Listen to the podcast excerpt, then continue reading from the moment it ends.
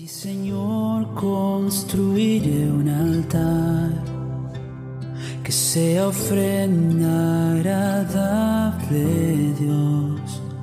Tienes los cielos como tu hogar, pero habitas en mi canción.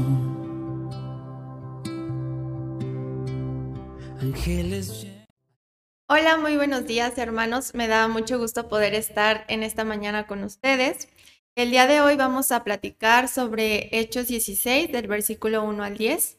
Y bueno, en esta ocasión vemos cómo eh, Pablo encuentra a Timoteo. Como pueden recordar, Timoteo se convirtió en alguien muy especial se convirtió en una persona que amaba a Dios con todo su corazón.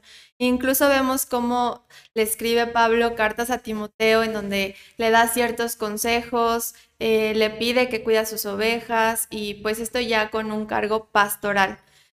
Eh, pero bueno, en esta ocasión vemos el inicio de todo este resultado tan importante y cómo Pablo conoce eh, a Timoteo y lo prepara. Eh, nos habla de que Timoteo era hijo de una mujer judía creyente, pero de padre griego. Y aquí me llama mucho la atención porque hace mención eh, de las nacionalidades o de las creencias de los padres y hace énfasis en, estas, em, pues sí, en estas diferencias que ellos tenían.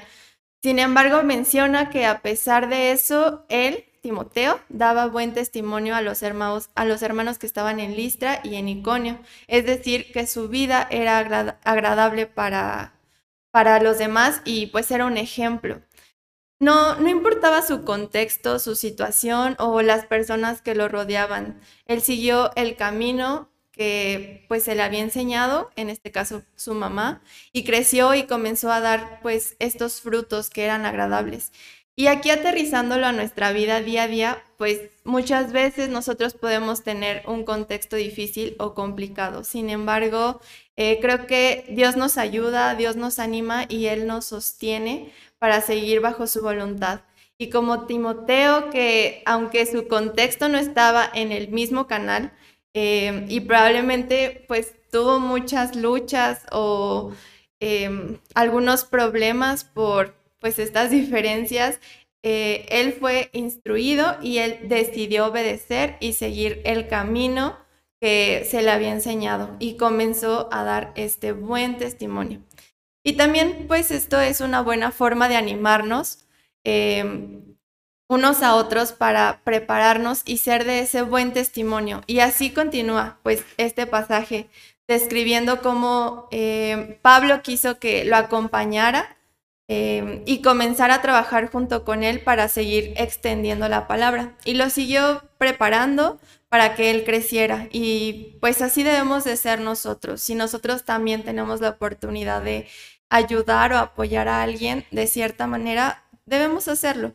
Eh, en un futuro podríamos eh, preparar a, a Timoteo.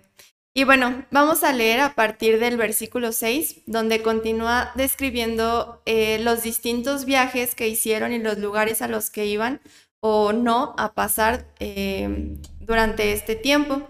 Y bueno, vemos en el versículo 6 que dice, y atravesando Frigia y la provincia de Galacia, les fue prohibido por el Espíritu Santo hablar la palabra en Asia. Y cuando llegaron a Misia, intentaron ir a Bitinia, pero el Espíritu no se los permitió y pasando junto a Misia descendieron a Troas, y se le mostró a Pablo una visión de noche. Un varón macedonio estaba en pie, rogándole y diciéndole, pasa Macedonia y ayúdanos.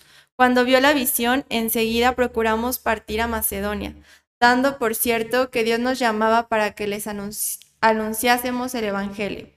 Y bueno, recordemos que pues en este momento ellos ya habían recibido el Espíritu Santo y ya tenían esa guía que Jesús dejó pero era el Espíritu Santo quien los guiaba a los lugares en los que debían o no estar. Y qué importante es poder obedecer a Dios y saber escuchar. Ellos al final pues se dejaron guiar y ellos obedecían. Em, si el Espíritu les decía que hablaran, ellos hablaban. Si les decía que no hablaran, ellos no lo hacían.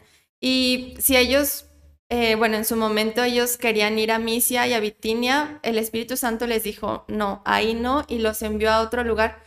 Y después fue que tuvieron la visión de ir a Macedonia. ¿Por qué? Porque pues ellos ya tenían un propósito por el cual estar en ese lugar. Y aquí me llama también eh, la atención esto porque menciona el cómo, no menciona el cómo ellos se sentían o qué pensaban. Probablemente ellos podían no entender el por qué callar o no callar o por qué ir o no ir a, ciertos lugares, ciertos lugares, perdón. Ellos simplemente obedecían y pues al final Dios los usaba.